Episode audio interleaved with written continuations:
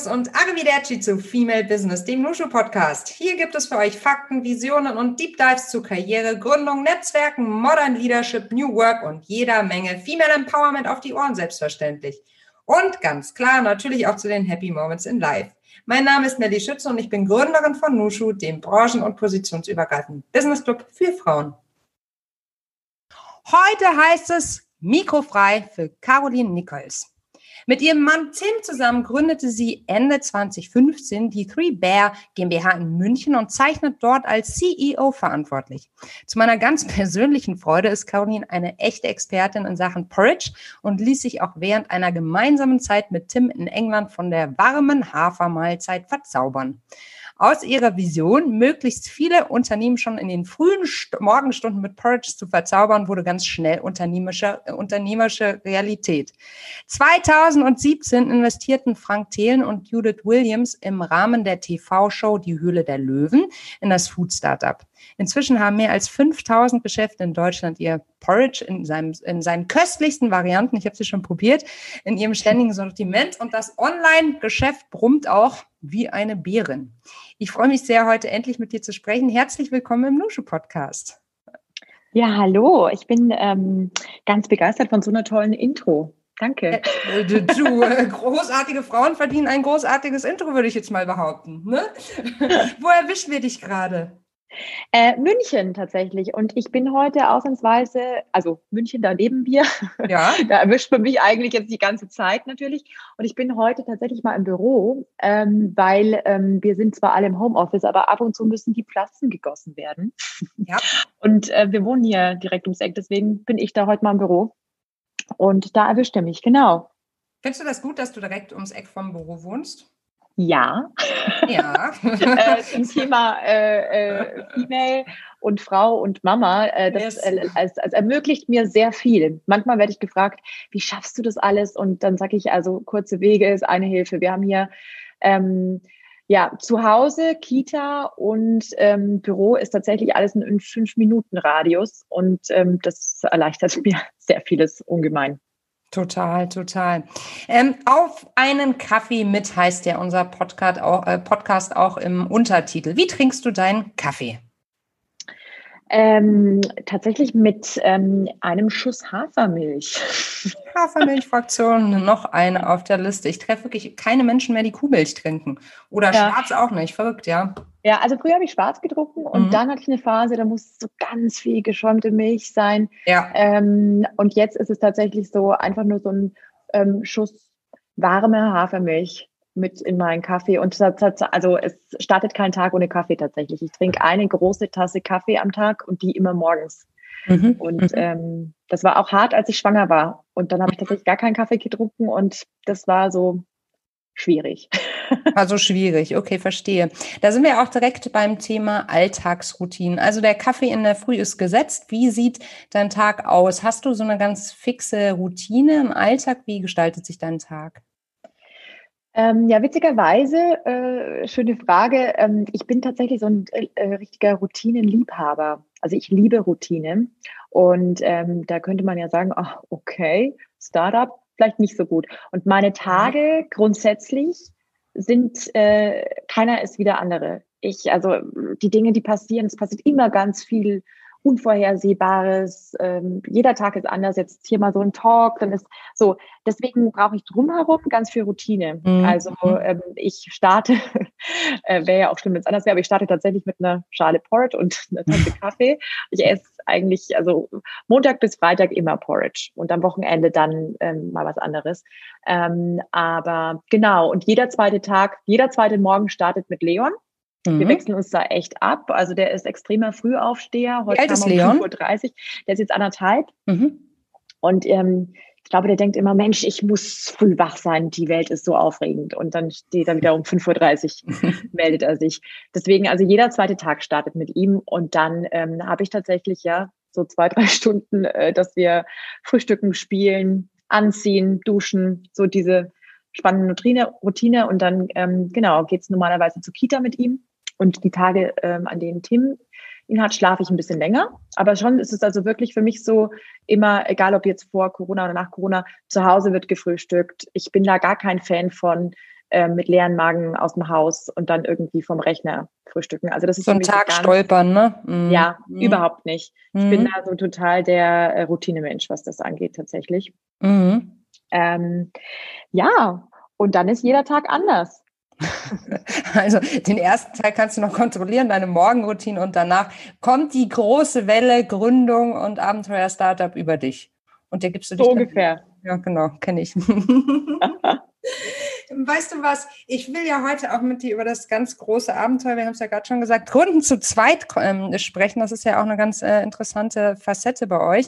Aber ich habe noch eine Frage ähm, in Bezug auf ein Märchen, das eurem Unternehmen den Namen gegeben habt. Äh, hat, äh, wie ich gelesen habe, basiert ähm, Three Bears auf einem englischen Märchen, in dem das Mädchen Goldlöckchen in einer Bärenhütte Porridge entdeckt. Was macht den Porridge in der, also was macht der Porridge in der Märchenhütte und warum ist der so besonders? ähm, also das ist ja, das ist wirklich ein äh, altes englisches Märchen. In England kennt es jeder. Ähm, also auch all unsere englischen Freunde, weil eben Tim ja Engländer ist und ich auch da lang gelebt habe, gelebt habe, die waren da alle ganz begeistert, als wir gesagt haben, oh, wir machen Porridge und die Company, die heißt Three Bears. Da hat es jeder sofort verstanden. Ne? Das ist so, ah, äh, ah ja klar, ne? die, die Bären und die Hütte und Porridge macht Sinn. Ähm, in Deutschland ist das Märchen weniger bekannt. Wir fanden aber das Märchen so toll, weil also Goldlöckchen verirrt sich im Wald. Äh, könnte man hier jetzt auch auf Frauen eingehen, man kann ja viele interpretieren, aber eine starke, ein starkes Mädchen äh, gibt sich mutig in den Wald, findet die Bärenhütte, bricht einfach ein und probiert von jeder Schale Porridge, weil die, die Bären natürlich das Porridge erstmal abkühlen lassen, sind spazieren gegangen, sind also gar nicht da.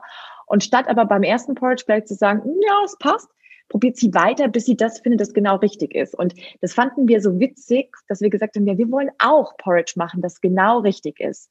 Das, und genau richtig bedeutet für uns, ohne Zuckerzusatz, made in Germany, mit ganz viel Frucht, ähm, weg von dem Industriefraß und, und eben eine Vertrauensmarke zu bauen, ähm, während wir ja bei ganz vielen Marken im Supermarkt überhaupt kein Vertrauen mehr haben. Und das ist für uns, für uns genau richtig und deswegen ist das unser Namensgeber, dieses Märchen ähm, weil uns das da auch einfach berührt hat. Und haben gesagt, ähm, selbst wenn es die Leute nicht kennen, den ein oder anderen interessiert es vielleicht, warum wir Free Bears mhm. heißen und warum da drei Bären drauf sind.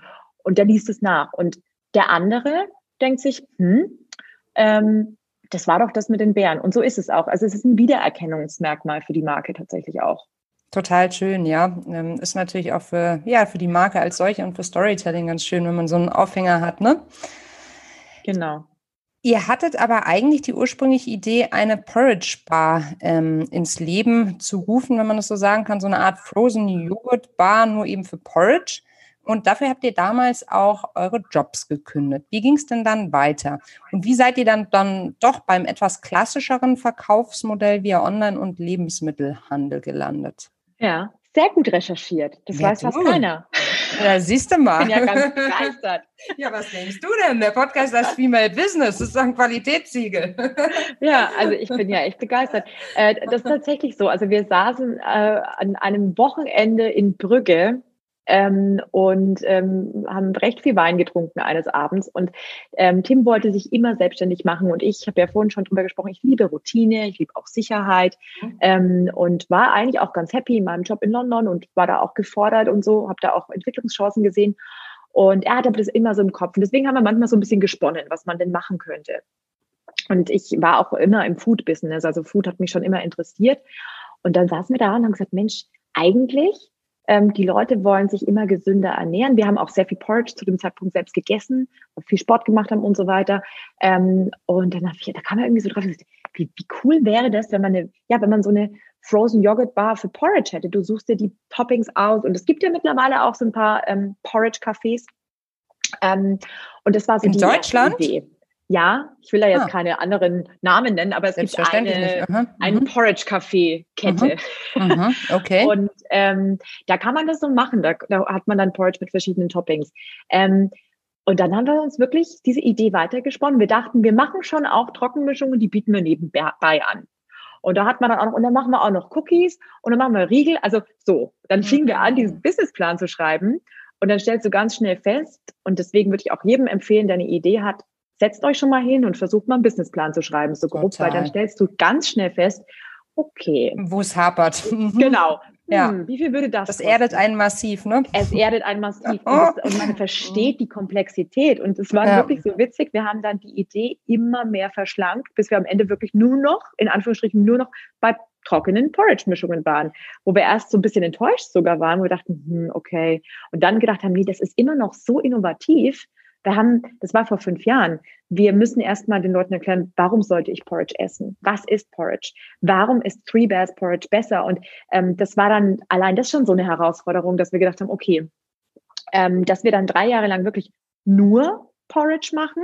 Hätten wir auch nicht gedacht. Ja, letztes Jahr haben wir dann ja zum ersten Mal auch ähm, das Porridge für die Hosentasche, also verzehrfähig wie ein Riegel rausgebracht. Aber ähm, ja, es ist, ähm, äh, wir hätten auch nicht gedacht, dass es eben so einschlägt, unser Core-Produkt und das immer noch uns quasi unseren Purpose gibt, tagtäglich.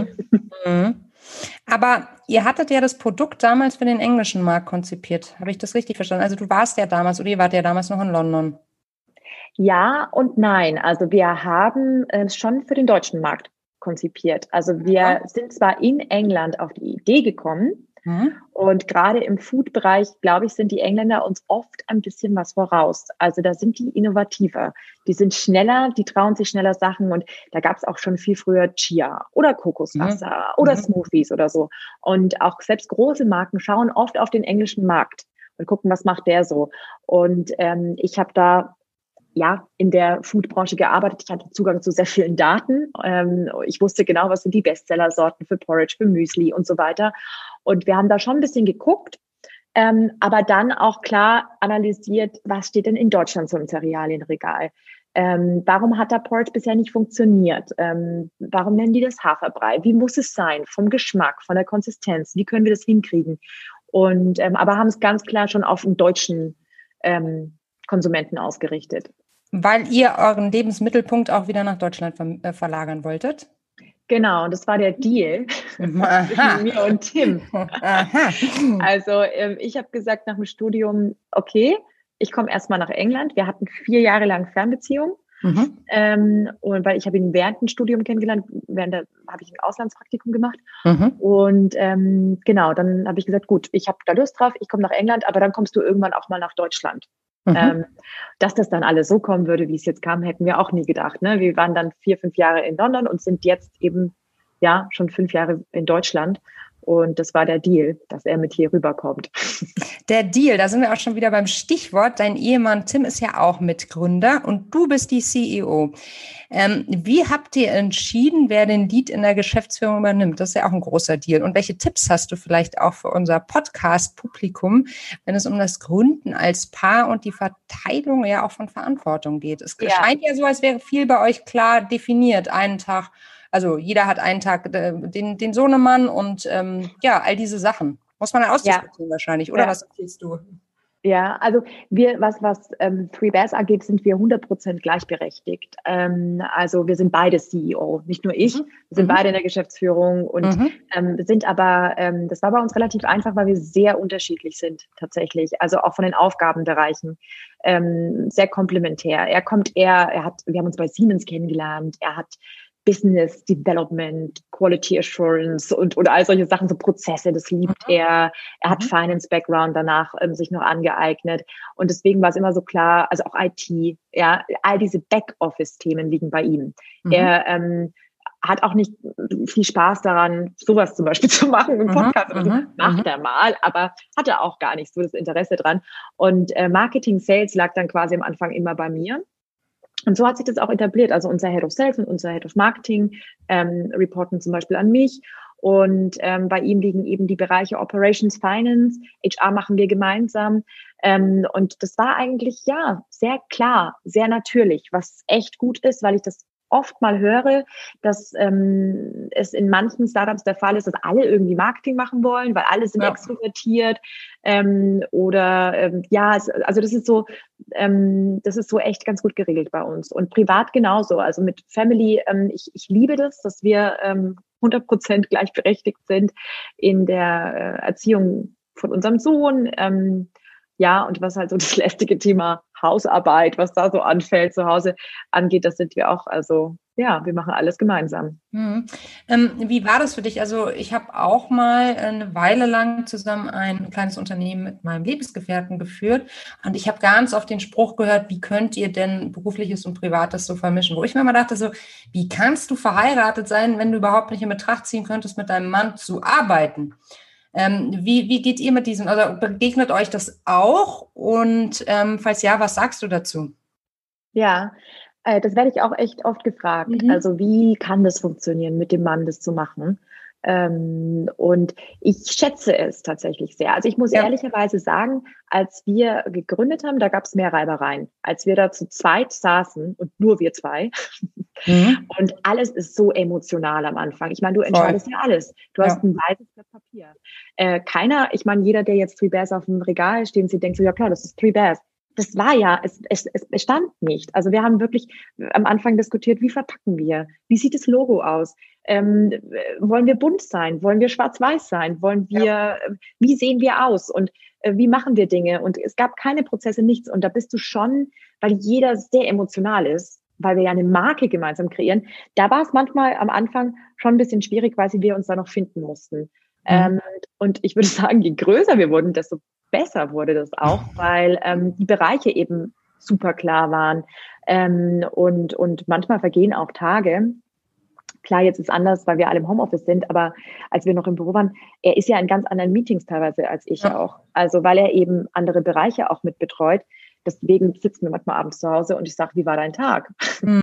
äh, oder auch jetzt, weil ja dann die Kindesbetreuung, also ne, einmal habe ich hier und einmal er, dann, dann sage ich auch so, und wie war's? Was hast du heute noch so gemacht? Was, was war? Also ähm, wir sehen uns gar nicht so viel und wenn wir uns sehen, dann denke ich mir, es ist eher cool, weil ähm, ich kenne viele Paare, die total aneinander vorbeileben mhm. und äh, gar nichts voneinander sehen, wenn viele vielleicht auch noch einen Beruf haben mit viel Reiseanteil oder so. Deswegen, ich schätze es. Ich schätze mhm. es tatsächlich, ja.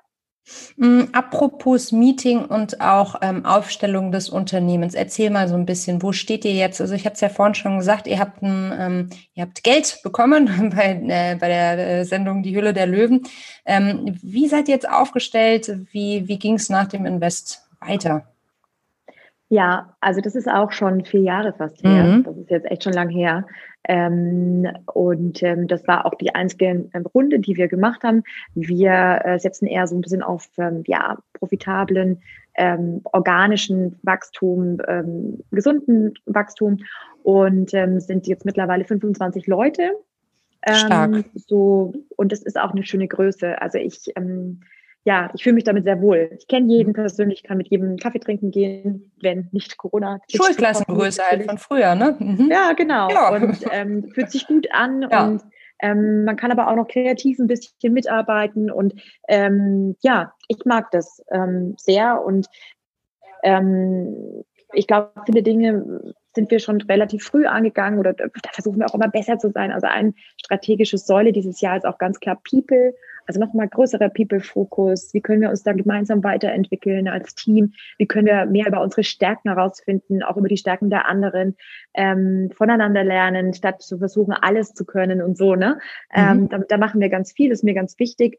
Ähm, ich glaube, es ist auch spannend, weil Tim und ich äh, nicht direkt aus der Uni heraus gegründet haben, sondern auch schon bei verschiedenen Unternehmen vorher waren und natürlich dann auch ähm, mit reinnehmen, was wir beobachtet haben vorher. Was hat uns nicht gefallen, als wir Mitarbeiter, Arbeitnehmer waren und was können wir da machen?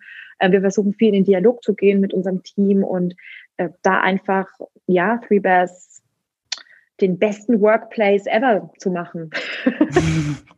das ist ja schon mal ein super Ziel. Ähm, was, also wie definierst du den Best Workplace ever? Ähm, also ich möchte, dass die Menschen, die zu Three Bears kommen und bei uns arbeiten, ähm, inspiriert sind täglich, dass sie Purpose haben, dass sie wissen, was sie tun und warum ähm, und dass sie das Gefühl haben, sie entwickeln sich weiter, dass sie nicht stehen bleiben, ähm, dass sie ähm, Verantwortung bekommen, dass sie, dass sie wirklich gebraucht werden auch. Ähm, das ist mir wichtig. Und mhm. ähm, da wollen wir einen Rahmen schaffen, wo die Leute sich auch trauen, Fehler zu machen, Dinge anzugehen, eben zu lernen. Das, das äh, ist unser Ziel. Mhm. Ähm, was sind die Dinge, weil du sagtest, ihr habt davor auch schon viel erlebt ähm, im Angestelltenverhältnis, was sind die Dinge, die ihr, wo ihr ganz schnell gemerkt habt, so wollt ihr das nicht für euer Unternehmen? Ich meine, das hat ja auch ganz viel mit den eigenen Werten zu tun, das ist ja auch ein total, also es ist ein ständiger Prozess. Man sagt ja nicht, die Werte sind jetzt einmal in Steine äh, gemeißelt und dann bleibt es jetzt so. Ähm, aber was waren so Dinge, die euch von Anfang an total wichtig waren beim Aufbau des Unternehmens? Ja, also ich meine, typisch für Startup natürlich flache Hierarchien. Da Klar. hat man natürlich, äh, wenn man woanders war, manchmal andere Dinge gesehen. Ähm, auch äh, schnelle Entscheidungsfähigkeit. Auch das ähm, war oft ähm, sicherlich anders, habe ich auch anders kennengelernt schon, dass man einfach nur Upda Updates bekommen hat, auch top-down, oder dass Dinge super viel Zeit beansprucht haben. Das ist immer so eine Gratwanderung zwischen schneller Entscheidungsfähigkeit und ähm, zu viel Demokratie, mhm. weil ähm, ich sag mal, mein Gerechtigkeitssinn, das ist tatsächlich sehr äh, tief in meinen Werten verankert, ist mir sehr wichtig. Ähm, da will ich dann immer alle Menschen hören und jede Stimme soll äh, gehört werden. Manchmal muss man aber auch zu einer Entscheidung kommen. Also da muss man auch manchmal so ein bisschen gucken. Ähm, aber ich glaube, das war uns ja ganz wichtig. Und unsere drei Unternehmenswerte, be alive, be aware, be authentic, ähm, die sagen das auch so ein bisschen aus. Ne? Also diese mhm. Awareness, dass wir uns ähm, umeinander kümmern. Das bedeutet, die Awareness für uns bedeutet, dass du auch darauf achtest, wie geht es eigentlich dem Kollegen? Hat der gerade sehr viel mehr zu tun? Wie, wie könnte ich da unterstützen? Wie geht's mir? Ja, ähm, ein eigenes Bewusstsein zu entwickeln, aber was passiert auf dem Markt? Also auch die Awareness für den Markt, dass wir nicht nur unser Ding machen, sondern eben auch gucken, was da draußen los ist. Ähm, und und Authentic, äh, Authentizität, das ist so ein bisschen oft genutzt, sage ich jetzt mal, aber es ist für uns tatsächlich auch so, dass wir unseren eigenen Weg gehen. Und mhm. das, da darf auch jeder als Individuum bei Free Bears seine Art und Weise einbringen. Aber auch wenn wir ja, mit Einkäufern sprechen oder so, dann sind wir anders. Ich hatte erst heute wieder ein Einkäufergespräch. Erzählen. Äh, wo mir gesagt wurde, es ist jetzt ganz anders, die Präsentation als was wir sonst sehen. Das ist jetzt schon sehr emotional. gesagt, was meinte er? Dann habe ich gesagt, wir sind auch eine emotionale Marke, dann darf ja. auch unsere Präsentation emotionaler sein als sonst. Ähm, und das freut mich dann eher. Dann denke ich mir so, ja, wir sind so, wie wir sind. Ähm, genau, also da sind wir schon recht wertegetrieben. Mhm. Schön, schön.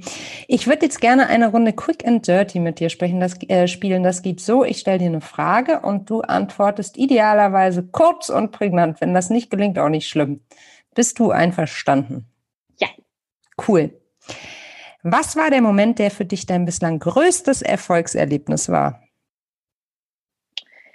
Ähm, oh, das ist wirklich schwierig. Ähm, also ein persönliches Erfolgserlebnis oder einschneidendes Erlebnis war äh, die Geburt meines Sohnes tatsächlich. Mhm. Was war die größte Herausforderung in deiner Karriere in den letzten zwei Jahren?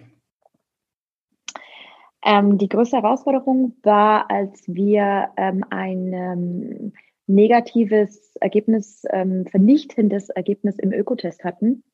Ähm, was so einfach auch nicht richtig war, ist auch sehr subjektiv, kann man sich mal einlesen.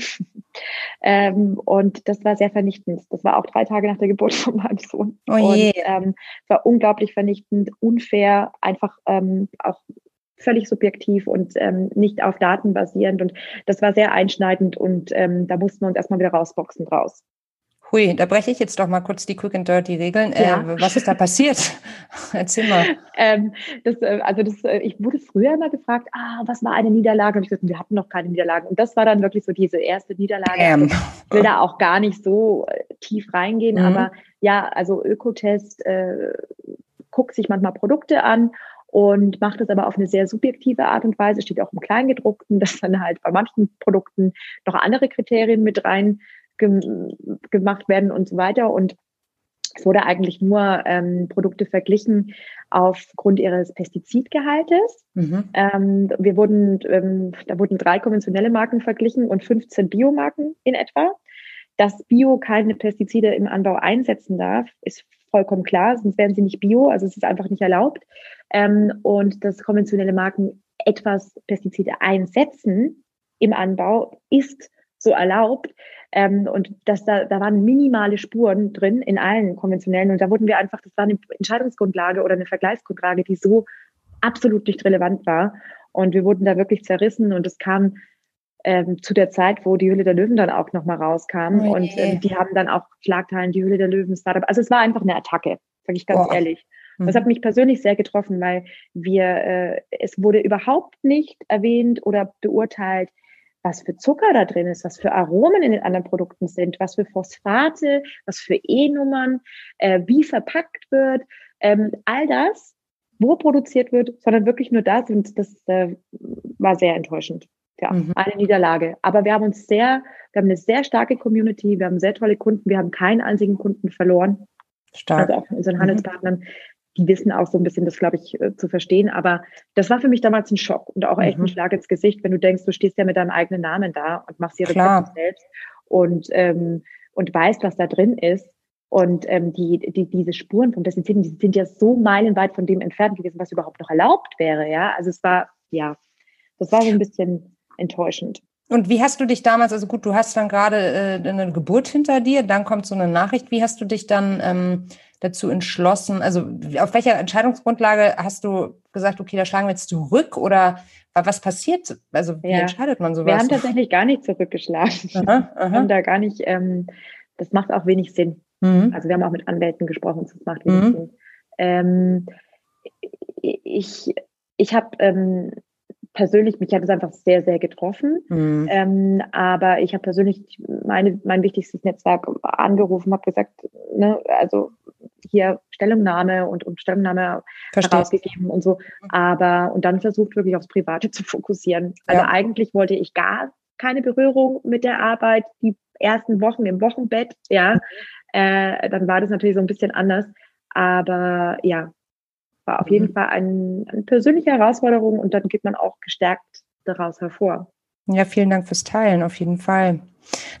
Nächste Frage. Welche Situation in deiner Karriere würdest du heute anders angehen als damals?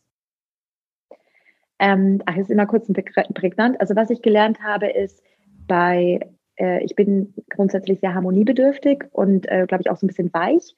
Bei äh, Personalentscheidungen, wenn es nicht passt, dann schneller zu sagen, es passt für beide Seiten nicht und auch mal zu kündigen oder eine Probezeit nicht bestehen zu lassen, ähm, statt immer das Gute noch zu sehen oder äh, zu versuchen. Das ist für beide Parteien besser. Das ist ein Learning. Mhm. Was macht dir in deinem Job aktuell besonders viel Spaß? Gerade macht es mir sehr viel Spaß zu sehen, wie trotz Lockdown ähm, sich das Team so gut entwickelt. Ähm, wir so viele Talente haben, die, die, die sich wirklich weiterentwickeln auch. Und ähm, da passiert gerade ganz viel. Also es macht mir wahnsinnig viel Spaß, die Entwicklung von, von Menschen bei uns zu beobachten und zu sehen, wie die über sich selbst hinauswachsen. Ähm, das macht mir, glaube ich, gerade am meisten Spaß, ja. Schön. Was war dein größtes Learning in den letzten sechs Monaten?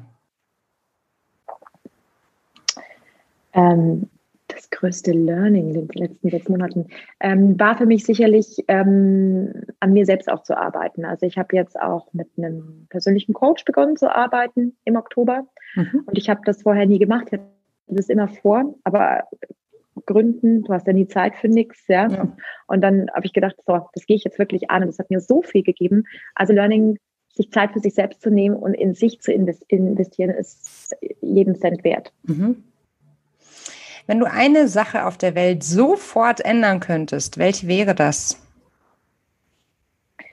Ähm, also direkt jetzt mal ganz Trivers bezogen würde ich sagen, ich möchte gerne in ein, eine Papierverpackung verpacken können, die nachhaltig ist und die unser Produkt perfekt schützt. Das ist so die Herausforderung. Habe mal so eine Reportage gesehen, dass Papierverpackungen immer das Problem haben. Ich glaube, das war bei Pasta damals mit, äh, mit Nagern und so, ne? Ja, korrekt. Ja. Und es gibt zwar mittlerweile Pasta, die in Papier verpackt ist, es gibt es mhm, ja auch bei genau. und so, aber bei Porridge und bei unserem Naturprodukt ähm, wäre das, äh, man sieht es ja auch mit Schokolade zum Beispiel, ist es schon möglich. Wir haben andere Barriereanforderungen einfach, das ist so noch nicht möglich, aber wir sind schon sehr nachhaltig unterwegs. Also wir haben jetzt Verpackung aus 50 Prozent Zuckerrohr, aus nachhaltigem Anbau ist auch ganz wichtig und ähm, 50 Prozent PE, aber ähm, schauen dann natürlich immer weiter. Aber das ist so das, was Nachhaltigkeit ein großes Anliegen ist tatsächlich. Mhm. Dass die kleine Maus dann der Menschheit doch so ein großes Problem machen ja. kann, ne? ist nicht zu fassen. Schön. Wie ist deine Definition von Feminismus und bist du Feministin? Also ich würde mich, ich würde mich nicht unbedingt ähm, mit dem Begriff Feministin bezeichnen. Ich bin absolut, äh, absoluter Verfechter von Gleichberechtigung. Und für mich ist die Definition auch eine gewisse Gleichberechtigung. Und wenn ich sehe, dass es nicht genügend Gründerinnen gibt, wenn ich sehe, dass es in manchen Räumen oder auf Management-Ebene immer nur Männer gibt, dann äh, ist es schon mein Anliegen zu sagen, hey, da muss sich was ändern. Und wir brauchen mehr Frauen, die sich was trauen. Und wie können wir denen dabei helfen? Ähm, das ist mir schon wichtig. Ich würde mich jetzt aber nicht Feministin betiteln. Okay, vielen Dank. Ja, ich danke dir für deine Zeit. Ich ähm, habe viel mitgenommen. Ähm, Finde ich auch ganz, ganz toll, dass du so viel mit uns geteilt hast. Äh, eben auch die, ja, manchmal Herausforderungen und auch die Situation, wo man sich am liebsten, ja, den Kopf in den Sand stecken würde. Aber es ist doch genauso, wie du gesagt hast, man, man geht gestärkt daraus raus, auch wenn man in der Situation denkt, ähm, man überlebt das nie, ne? Und das ist doch Absolut. irgendwie auch, ja, das ist doch auch irgendwie immer wieder eine Erkenntnis, die einen auf den Boden holt, ne? Absolut. Das war Female Business, der Nushu Podcast. Wenn dir das Gespräch gefallen und dich inspiriert hat, dann freue ich mich sehr, wenn du uns abonnierst, eine 5-Sterne-Bewertung gibst und den Nushu Podcast mit deinem Netzwerk teilst. Das hilft uns sehr. Du kennst weitere spannende Persönlichkeiten, die unbedingt im Podcast zu Wort kommen sollten? Dann schick uns eine Mail an podcast.teamnushu.de. Feedback wird natürlich auch sehr gerne genommen. Ich bin Melly Schütze, Gründerin von Nushu. Und wenn auch du für mehr Weiblichkeit in der Wirtschaft einstehen möchtest, schau jetzt bei uns auf der Website www.teamnushu.de, bei LinkedIn unter Nushu Female Business oder bei Instagram unter Team Nushu vorbei und bewirb dich auf einen Platz im Team Nushu. Ich freue mich auf dich.